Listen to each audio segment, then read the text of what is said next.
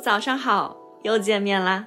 这里是由看理想联合放晴公园共同制作播出的《放晴早安》，我是悬崖，我是易景，我是小林，我们三个人终于在节目里一起出现啦，真的是太不容易了。今天是二零二二年十二月三十日，星期五，你的心情放晴了吗？正在收听节目的你有没有发现？在刚刚的自我介绍部分，我们已经去掉了“练习生”这个冠词。没错啦，今天对我们三个来说绝对是一个大日子，因为今天悬崖、一景、小林就从放晴早安正式出道啦！那在今天这期番外节目里呢，我们就来和大家分享一下我们和放晴早安之间从春天走到冬天的小故事。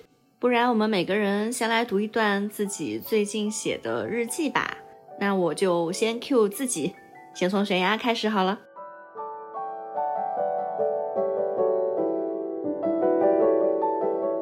这是我在二零二二年十二月的第一天深夜写下的文字。今天上海下了今年冬天的第一场雪，对于南方长大的我来说，还是很激动的。雪一点也不深，但下得很认真。我隔着车窗看见空中飞舞的很细小的雪花，随着风冲着玻璃就这么猛地扑过来，好像把我的心里的 emo 也冲走了一些。这一年实在是不容易，在上海生活了五年多的我，第一次感受到了生活的艰辛。最近呢，工作上也有变动，老板离职，我在完全没准备的情况下临危受命。一个很复杂的团队突然交到了我手上，说实话，我压力很大，也很慌。在这个寒冷的夜晚，我尤其需要安慰。突然想起来还没听今天早上的放晴早安，所以我熟练地在手机上找到了看理想 App，点开了今天的节目。小林充满元气又格外温暖的声音，让我觉得像是一下子掉进了海洋球的池子里，就是儿童游乐场里的那种。我关掉汽车导航的声音。让车里只有小林的声音，不紧不慢地带来远方的好消息。慢慢的，我竟然觉得连胃都暖和起来了。外面风雪严寒，车里就像是一个移动的小家一样。有人在认真诉说，有人在全心聆听。这样的小时光只有十来分钟，不长，但足够让我心里的阴霾散去了一小片。我很感恩这一路的陪伴。冬天还很漫长。但我好像比十分钟之前更有力量了一点。上个周末，伦敦迎来了初雪，不过最让我难忘的是雪正式落下的前一天，整个世界都被一层薄薄的冰霜包裹住了的样子。那天我刚好去了趟植物园，各种花花草草似乎都还没有反应过来就给定格住了，浑身上下长满了冰碴子，远看特别像潮汕的反沙芋头。绵绵沙沙的小茎粒下还保留着原本的姿态和颜色，在这个晴朗但不刺眼、有风但不足以扬起落叶的白天，显得又精致又可爱。能亲眼目睹这一场景的我，也感觉格外幸运。原本以为足以淹没整条街的橙黄色的落叶，已经是这个城市冬天的终极视觉信号了，没想到它们最终又盖上了雪毯。我发现自己还挺享受踩在脆脆的落叶上咔嚓咔嚓的声音，踏在厚厚的积雪上嘎吱嘎吱的声音，还有早上起来用新买的小奶锅煮东西时咕噜咕噜的声音，它们都是伴随着我的，能给我带来小小幸福感的东西。这些没有什么缘由的喜欢，也可以是一天的放晴时刻，光想想就还挺开心的。刚好今天我们录制是十二月十四号。然后我写的二零二二年十二月十四日，好久没有正儿八经的写日记了。要不是意境和悬崖的提议，应该也很久没有正式用文字记录和反省。在享受生活和学习之间平衡，最近似乎有点把享受生活优先化了。现在正处于学校的期末期间，但是还是想和朋友们小聚，所以导致有点不够时间写学校的作业。那就只能从睡眠时间里借时间了。不过这学期也快结束了，再坚持一会儿。我经常说，在加拿大留学期间，日语是我的一把金钥匙，给我带来了很多机会，让我跨越国界的交到了很多朋友，很多才华横溢的交心的国际朋友，我很感恩。借着这个机会，我也想谢谢我的爸爸妈妈，还有妈咪，还有我的一整个大家庭。我会好好努力，让你们因为我而感到更骄傲。二零二二年，今年实现了人生的梦想之一，来到了日本攻读研究生，学校还是传媒领域的英日双语教学的学校，更是感恩。其中上的一门课是英日的口译课，每次上课都觉得饿得好快，自己的词汇量不够啊，怎么办？不过也还是可以 handle，然后每次就是打击后继续修炼吧。也要谢谢一直努力过来的自己，我自己也要继续努力，快点来互相监督吧，各位朋友们。然后呢，大概两个星期前知道了学校本科的课还有一个中国人教授在教授中日翻译和口译，不过似乎和研究生的课表有点冲突，但是我一定要和这个教授搭上线，嘿嘿。放晴见证着我的日本研究生申请成功。在日本留学期间，放晴也成为了我在日本的一把金钥匙，成为了我去勾搭优秀人儿的理由。哈哈哈！借着放晴的力量，我在这边认识了好多才华横溢的朋友们。拿着我在做播客这个理由，邀请了喜欢的声音过来唱歌，也从第三百二十期开始的每周四，用起了我们大学爵士部小伙伴们自己演奏的歌。也让负责各自乐器的小伙伴们用自己的声音介绍了自己的名字，这也成为了我们一起在这个世界上留下了自己足迹的证据。明明在乐器前面这么光芒四射的小伙伴们，在麦克风前面也吐槽自己说，说了二十对那名字怎么还会卡壳？啊，卡哇伊，好可爱，好喜欢他们这么配合我来玩耍。真的很谢谢放晴早安跟看理想这边这么包容，可以让渺小的我们被这么多人听见，还让听见的你们留下了这么多美好的留言，真的是很好的纪念。声音的世界，播客的世界，我真的好喜欢呀！希望在下一次回归的时候，我们可以继续和你们分享这份快乐呀。大家就会觉得，嗯，就非常的小林。就不管你在节目里，然后在就是生活中我认识的，还有在日记里的你，我觉得确实就是同一个人，再次印证了这一点。然后我感觉这个也可以当做一个你的年终总结，就我觉得你把你今年的大事件都呃分享给大家了，我觉得还蛮棒的。然后我看了之后就会觉得有一点点羡慕吧，就作为一个工作了五年的人，我会觉得这么精彩的留学生活，我也想要再去经历一下。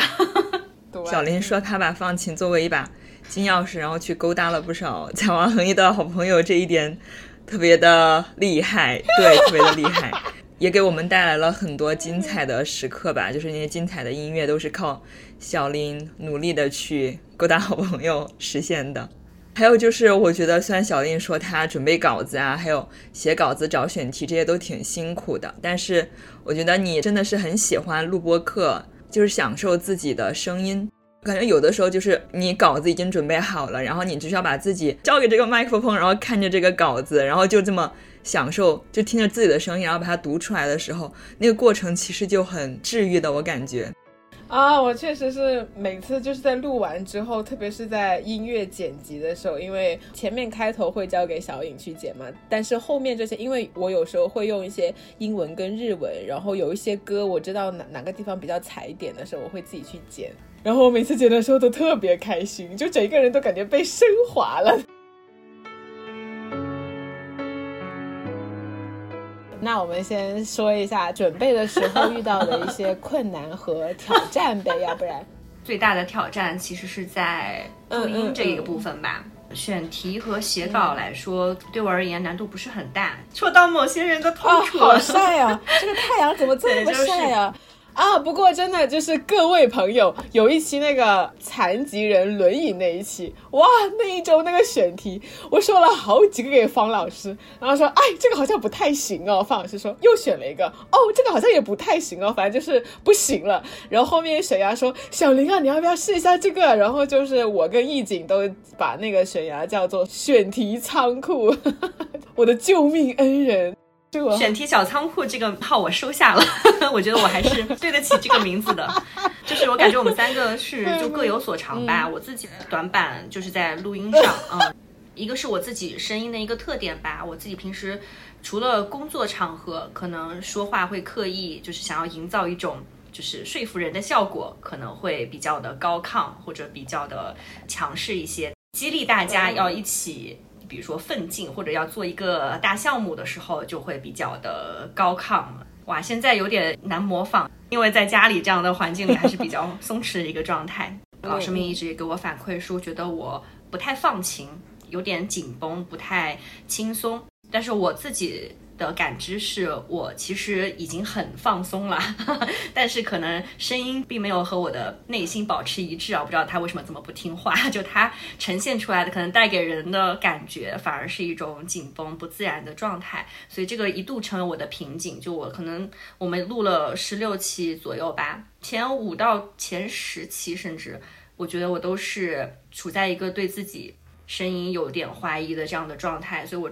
前五期吧，我都会录大概一到两个版本。但是你说到你那个对声音什么的，我记得你精选了一个你的留言是吧？有一个人说他觉得来，让我们顺便让这个悬崖本人念一下，刚好 Q 到这个留言。好的，我来念一下噗噗车同学在八月份给我的一期留言。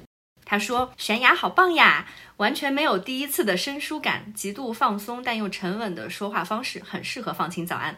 想到之后还会继续有悬崖来做放晴早安，好像是挺放心的。我已经不记得这一期是说的什么内容了，但应该是蛮早期的，是我可能前几期的作品之一。这个就是真的暖到我了，就给了我非常大的鼓舞，因为我觉得可能老师们给到我的建议，我会听取，也觉得是专业靠谱的建议。但是我觉得可能来自听众更真实的反馈，它更直接的，只要他们喜欢，就会放下一点压力吧。录到后面的话，我觉得好像后面这个问题也不再是问题了。我能感觉到自己后面几期还是跟前面不太一样的，就我第一期和最后一期的这样状态是有差别的。所以后面我觉得老师们啊，然后也没有再 cue 我这个问题，也有越来越多的听众朋友们在肯定我的声音方面的进步。我觉得就是这个是让我挺开心的。嗯，就这个困难它过去了。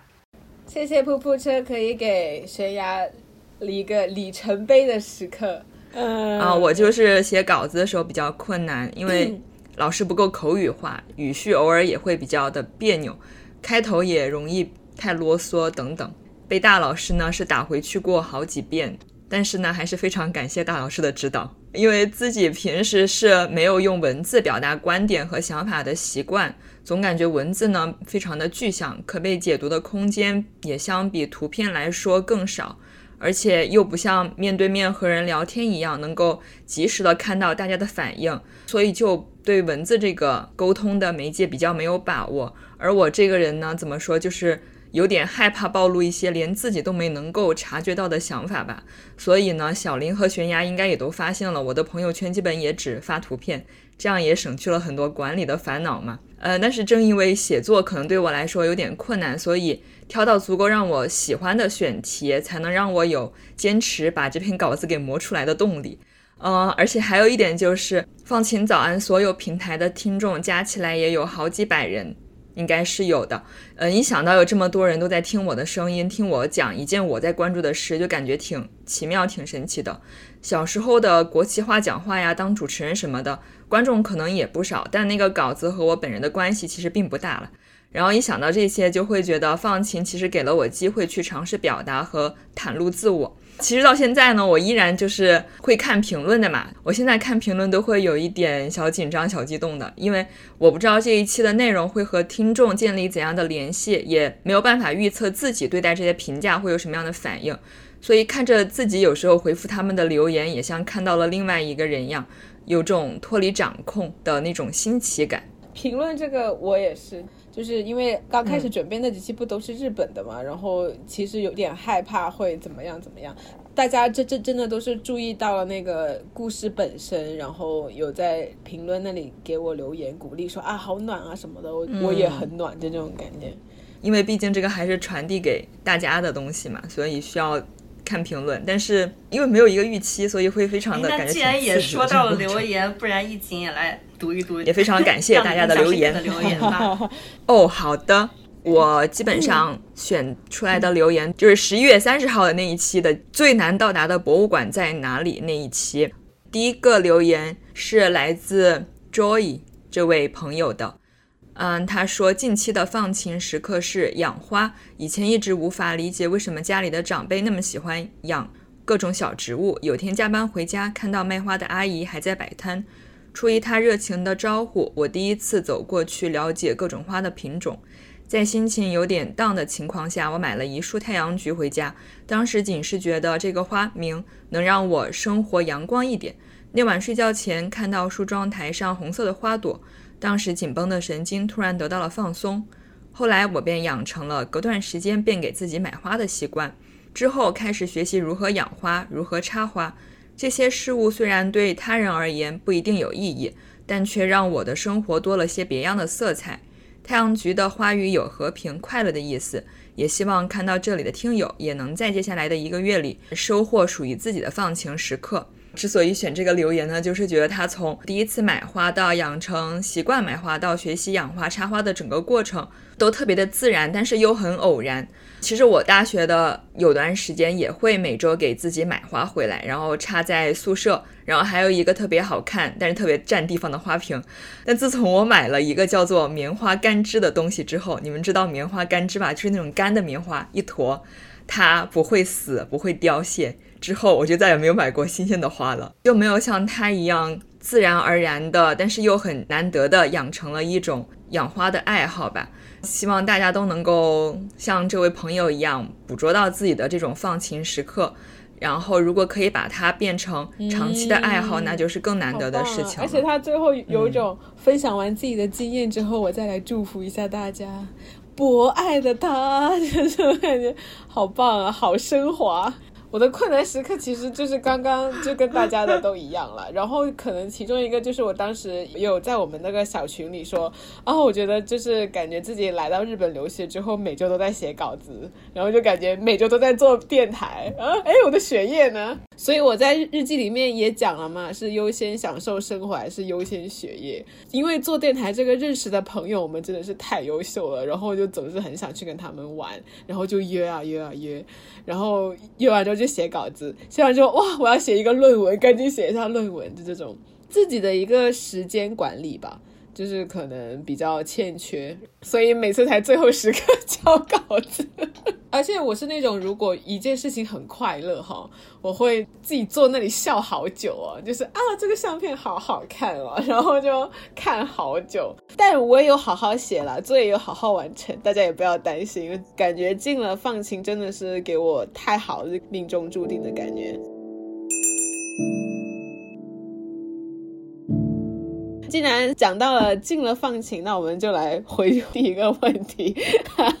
我来放晴的话，是因为我就是第一季的听众。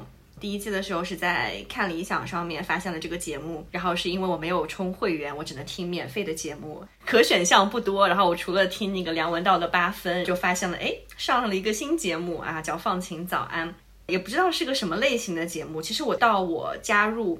呃，放晴早安之前我都没有认真看过放晴早安这个节目的简介，所以我其实根本不知道它是一个什么样的节目，只是就是他每天早上陪伴我十分钟，就陪我刷牙洗脸度过这段时光，我会觉得，哎，就还挺幸福的。而且他传递给我的东西，我之前虽然没有非常理性的去总结，它是我们现在所说的解困式的报道，但是我当时就会觉得他是在。分享一些积极的新闻，一些向上的东西，能够带给我好心情，让我一天的开始不至于那么糟糕。嗯，形成了一种习惯吧。一直到第一季最后一期，突然听到，哎，说可以在微博上面发私信，然后留下自己的邮箱，有机会可以加入到放晴早安的这个团队。当时也就是一时冲动吧，因为我当时压根没觉得我能进，当时就也是抱着一点好奇。带着一点非常微弱的希望，然后去留下自己的邮箱。过了蛮久了吧，收到了方老师的邮件，既陌生又熟悉的一种感觉。因为我觉得方老师他的人物形象也在我脑海里面是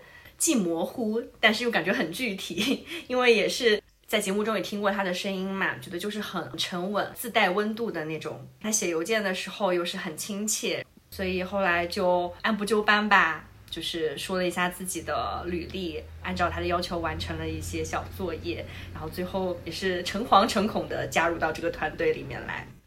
对我和悬崖其实差不多了，就是这个过程都是第一季的听众，但我的想法可能有一些微妙的不同。呃，我一开始呢，就是和一些听众一样嘛，就是对我们放晴主播都是从哪里找到的这些有创意，然后又很有意义的这些选题，特别的好奇。然后我又看到第一季的最后，方老师提到了招募新成员，然后我就想说，打入他们内部是不是又可以知道这些选题是从哪里来的了？然后我就和悬崖之后差不多了，就留了自己的邮箱。我当时以为只要找选题这个工作也算是一个工作，真的真的。我当时想的是，我是不是可以只成为一个找选题的人？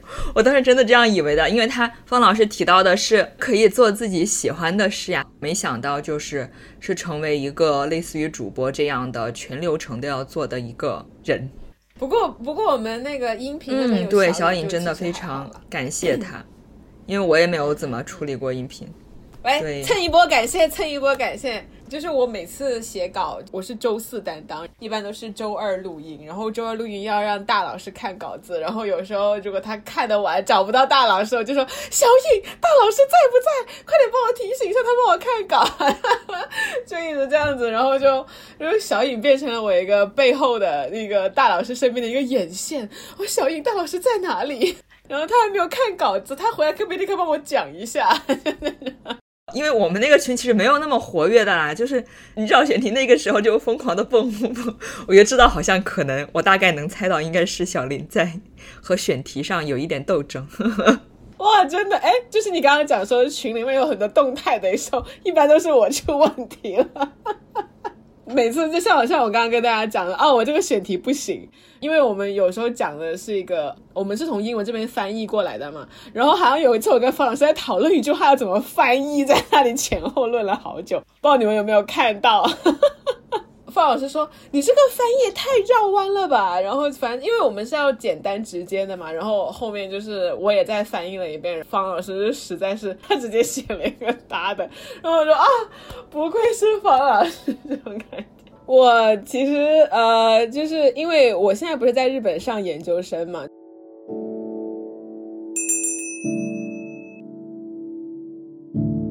刚刚好像两个人都分享了一些留言，那我也简短的分享一些我的留言好了。其实就是除了前面的一些跟大家特别有共鸣的一些留言，因为我还是算是在评论区算是活跃的吧。特别是我写了很多押韵的那几期，就是我觉得大家听得好认真，因为我自己本来就真的很喜欢押韵嘛。在那前面之前也有说什么放学回家什么一个屁股坐沙发什么的，就是平常就真的一下就想到了，很喜欢。然后对我感觉押韵特别有那种代入感和 节奏感。然后评论区也有人这么说的嘛？对，就开始就前面几期是讲那个烟火的那几期，也有几句是押韵的嘛。有一些听众朋友就还把我写的押韵话就给写在评论区，然后我觉得哇，真的听得好认真，好感动啊！然后后面就前几期的留言，就是第一次好像是出道的前两期，会几乎每个人都是我说哎，那就玩一下，而且当时在放假嘛，那就跟在评论区跟大家押韵的回复这样子回了几次。懒人那一期就真的是泛滥押韵泛滥，然后后面就有人在评论区就跟我讲说，看来小林真的很喜欢押韵，就开始暴露了我这个好笔。那些就是我特别的，然后还有一些留言就是不是邀请了一个叫阿 Kito 的人过来唱歌嘛，直接留言说啊这个片尾曲叫什么，也很开心啊，他也说让我向大家表达一下感谢。还有很多听众说，就是听到了这个歌之后，感觉然后就开始在评论区分享他们的学习日语的一些经历，然后就说听到这个歌让我想继续坚持学日语了，什么什么的，然后啊，刚巴迪克大赛就加油加油这种，而且好像就是。通过几期吧，有几个听众朋友就好像已经就是理解到我在日本留学会日语了，然后他们就直接在评论区给我写日语，然后我说好啊，那就 I will 那个霓虹国的开心吗？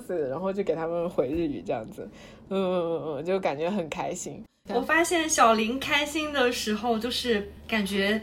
和他人相关，就是你在为别人的事情而感到开心。就像比如说，你把你们音乐社团的歌曲放到了放晴早安上，让更多人去听到，你为这件事情感到很开心。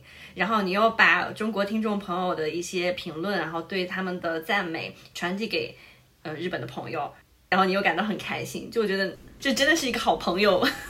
就小林特别会建立一些联系，就是不管在人还是在一些东西上面吧，就是你特别享受给他们建立联系的那个过程。然后如果还有反馈的话，你也会特别开心。对我曾经和小林就是差一点就见上了。对，因为我自己很喜欢苏州，所以我今年六月份之后吧，还蛮常去苏州的。包括我有一期节目是去采访那个选书师，所以当时就是定了去苏州的行程，想去感受一下苏州的江南之美啊，苏州园林之美，然后顺便去完成了我们的采访。对，当时我还问小林哪里好玩，当时说我在双塔集市那边，我去过那个地方，我当时还吃了。生煎包还是啥来着？在那儿吃了好多东西啊！我当人特别多。印象最深的一个吃的叫二面黄，就是它是一种面，就是它是炸过的。哦，就是把面全部给炸了，炸成黄的那种。对对对，我知道，但我没吃。我觉得我们下一次见面就约苏州吧，就约在苏州。对对对。但我出生在广东，但是后面我们家搬家到苏州了，所以我回国应该也是回苏州。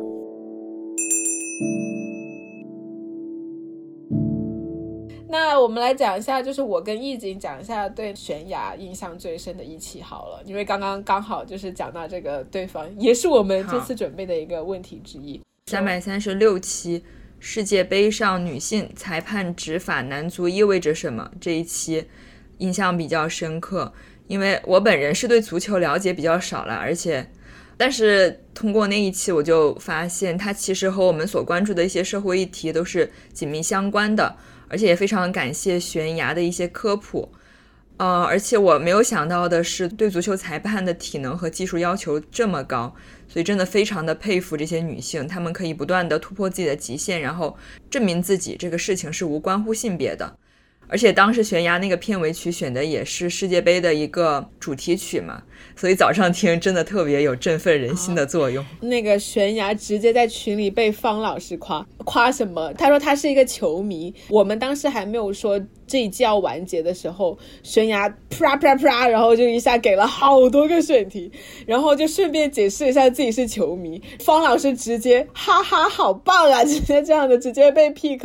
我说哇，不愧是你，就这种感觉。对对对，你想起这个，我想起这个细节。对，就是要感谢世界杯。就是刚好这个档口上，就是不止给世界人民带去了希望，也给我带来了非常丰富的选题库。对，因为我自己对这方面就非常有热忱嘛，我觉得我做这几期和世界杯和足球相关的选题，都比其他的更加用心，更加充满热情吧。其实第一季的时候，我还挺喜欢那个心仪的很多选题，因为都是关于男女性别的。第二季这一块的内容好像有一点缺失。其实是有意识的在往这方面找选题，包括我更早期做过一个男女足同工同酬的。世界杯期间呢，我觉得刚好就是多社会议题、国际议题在这个时间都涌现出来了，非常集中性的。呈现在了世界杯这个舞台上，就提供了非常丰富的素材。就刚才一锦说的那个女性裁判进入世界杯赛场，我觉得这个就是非常划时代意义、非常具有里程碑意义的这样一个事件。我觉得也非常有幸被我捕捉到了吧。我觉得能够让更多人了解，在体育赛场上，其实男女平权的意识确实是在一直不断的被优化、被精进的。就是让更多人知道是一件很有必要的事情。那首歌这么应景，就是我没有想到这是个意外之喜，因为当时我就在想，就是找一首什么样的歌曲来做节目的结尾呢？我就把那个世界杯的所有的相关的音乐都听了一遍，就二零二二年发布的四部歌，但是就刚巧发现这一首刚好是有这个女性裁判出镜的，呃，并且他们都会在这首歌的结尾处是有他们。在赛场上吹哨的那个哨音的，就我觉得非常凑巧，所以我找到了他的时候好惊喜。我觉得啊，就是真的天助我也，嗯，没有比这个再合适的了，所以就直接放在末尾。而且我一开始做节目的时候，没有想到要在节目结尾处给大家分享音乐，是就是在做男女足同工同酬那一期的时候，然后也是突然听到了一首歌。也有那个听众朋友在下面留言，就直接把歌词打在上面。我觉得他应该也是听那首歌之后有感而发吧。就当时那首歌叫《You Can Get It If You Really Want》，嗯，就你你如果真的想要，你一定会得到的，就非常有力量的一首歌。就这首歌有很多人认可，也觉得好听，所以之后我就开始几乎每期都主动去找一些音乐能够和这期的主题做一些关联。像我对那个悬崖印象最深的一期是那个，因为我这个人关注点比较奇怪，就是牛革那一期。牛打嗝放了好多二氧化碳，然后让我们少吃一点肉的那一期，我就很好奇，就是那一期的主题并不是这个，你那一期的主题是什么？气候的另外一个主题，在那个题目里面你只 mention 了一下，就是呃，其实你们知道吗？牛打嗝也是二氧化碳排放量的什么什么？然后我当时就很震惊，然后什么那放屁怎么样？然后我还真的去 Google 了一下。就是我很多选题，因为我也是学新闻这边的嘛，就有好几个，就包括什么养老院跟幼儿园放在一块的那个故事，也是我们那个课上面老师讲的一个例子。我们讲到那个环境保护，我是直接说，就是我播客的一个朋友分享了一个趣味知识。就是人们为牛打的嗝设计了一款口罩来减少二氧化碳的排放。对对对，我说哇，悬崖帮我在课堂上获得了给老师加了印象分耶。哦，那一期是我在放晴早安做的第二期。那你有没有对艺景哪一期特别印象深刻的？艺景的话，我印象最深的最近的那个博物馆，南乔治亚博物馆的那一期。我要 Q 一下你爸爸。对，没事，你先说。对，我之前其实就是很早就听说过乌斯怀亚这个名字嘛。那个疫情这期节目里面就提到了这个城市，我就格外关注。里面的话，也是我对这个节目印象非常深的一个原因之一，因为我爸爸在下面留言了。好，有一个奔七的老大爷说，他在评论区和我们分享了他的南极梦，就是说本来十月份准备去南极的，但是因为一些签证的问题吧，所以还是没有去成。这个留言当时让我非常的震惊，是因为他提到了他奔七。更令我震惊的是，悬崖竟然说这是他的爸爸。对，当时就是我第二天发给你们那个留言的截图，我说这个是我爸，其实是这么发现的。就当时我们在第一次彩排的时候，嗯，易经有提到说他节目里面有一个奔七的在留言，然后我当时根本没有把他跟我爸爸 联想在一起，因为我爸。不是很活跃，虽然我告诉他我在做《放心早安》这个节目，但是他就是在社交媒体上就留言这一块不是很活跃，他一般以听为主。但那天就一景刚好提到说，哇，就是奔七，真的奔七十嘛？就当时存了这么疑问，所以我当时脑子里面就记住了这件事情。后来怎么去会翻到这期节目呢？就是我在想要找一下我到底最对哪一期其实印象是最深的，我就在翻听过往一些就是非常触动我的一些节目。翻到了这一期，然后我就翻到了这个这条评论，然后就很惊讶的发现，哇，这个名字好熟悉，就因为他跟我我爸爸的微信名是一样的。Oh my god！对，然后再仔细一看他说的这个事情啊，我确认了这个就是我爸。对，就的确，我就我父亲已经六十多岁了吧，他就是是一个非常勇于冒险、非常想去探索世界的人。就是他在就是疫情之前就自己一个人去了国内的非常多的地方啊，基本上名山大川都逛遍了。他还在那个穷游网上面约了驴友去了美国，就是去了一个月，就是我觉得是非常酷的一件事情。就很多我们可能九零后、九五后、零零后的年轻人都不一定有勇气这么做，但是我爸爸他不会英文，他就。敢一个人去，并且是用一种非常新潮的方式约陌生的驴友一起去出行，就很酷。去南极确实是他很早以前就有的一个心愿吧。然后本来是想在今年去完成的，但前一段时间因为一些原因没有办法实现。嗯，那我觉得刚好疫情的这一期就非常对他的胃口。我觉得他如果之后有机会能够去到乌斯怀亚，去到南极附近，我也希望他可以去一下南乔治亚博物馆。呃，我对意景印象最深刻的那一期是海底种菜的那一期，因为我就觉得那个蔬菜都是需要水嘛，就是海底也是我个人的一个问题。你那篇在那个微信公众号上面还获得了方老师的转发，然后我觉得方老师转发了，然后我就觉得哦不行，而且就是好像方老师也转发过悬崖的吧，好像就是女足的有几期好像也是被老师转发了。很多人都联想到了海绵宝宝的家，觉得特别可爱。对对对对对，而且就是你在海底面虽然有水，但是你还得做出一层空气给植物。为什么会对海底那个？可能是因为我们本来人类就不可以呼吸在海底嘛，但是我我们还要潜下去，就怎么样怎么样去弄一下，我就感觉那一期特别的棒。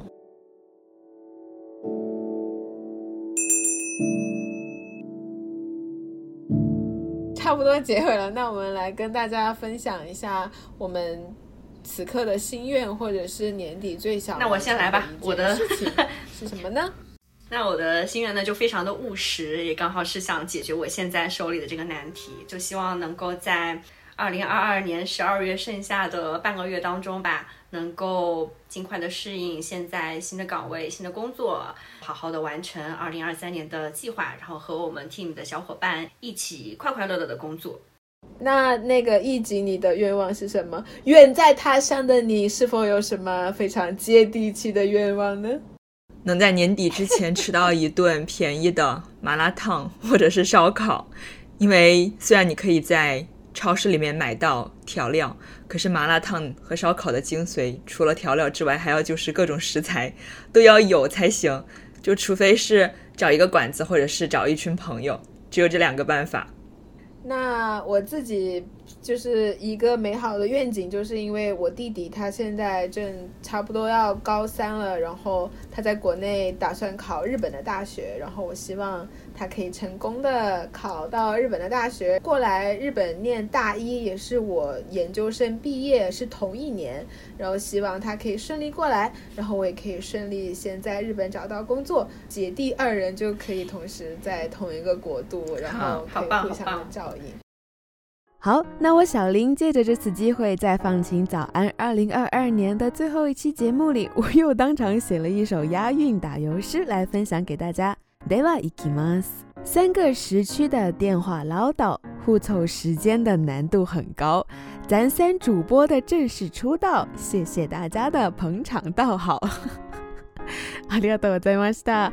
Thank you so much for listening. 在节目的最后，我邀请到了我们大学的 Rock Band Club 轻音乐部的部员之一 Kiyosava Aya 来到我们的放晴录音棚。他带来的这首歌是 Ame 的 Kata Omoi。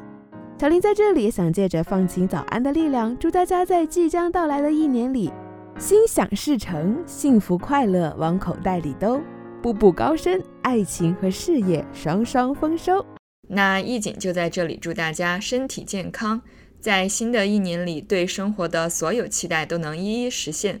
还有就是和我们多多分享你的放晴时刻，下雨时刻也可以哦。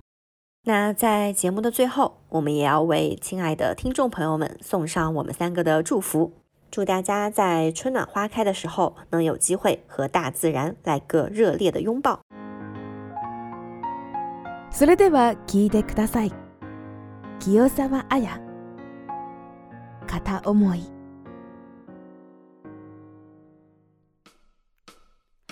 例えば君の顔に昔より シワが増えてもそれでもいいんだ。僕がギターを思うように弾けなくなっても心の歌は君で溢れているよ。高い声も出せずに思い通り歌えない。それでもうなずきながら一緒に歌ってくれるかな。割れんばかりの拍手も響き渡る。歓声もいらない君だけ。分かってよ分かってよ足り夢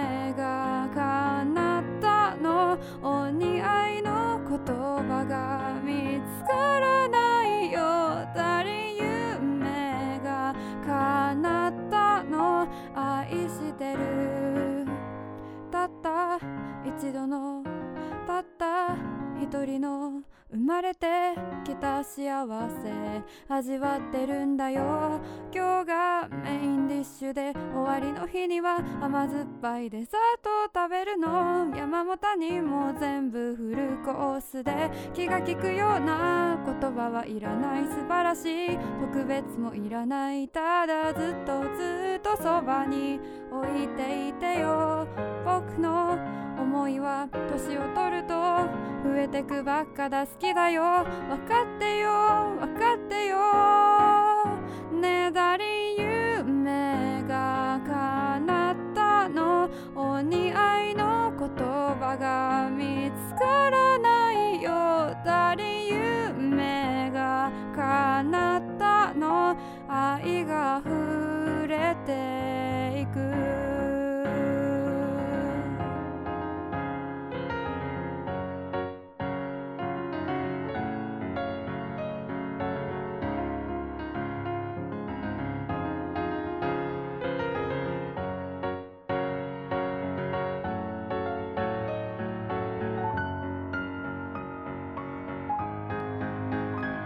君が僕を忘れてしまってもちょっと辛いけどそれでもいいから僕より先にどこか遠くに旅立つことは絶対許さないから生まれ変わったとしても出会い方が最悪でもまた僕は君に恋するんだよ。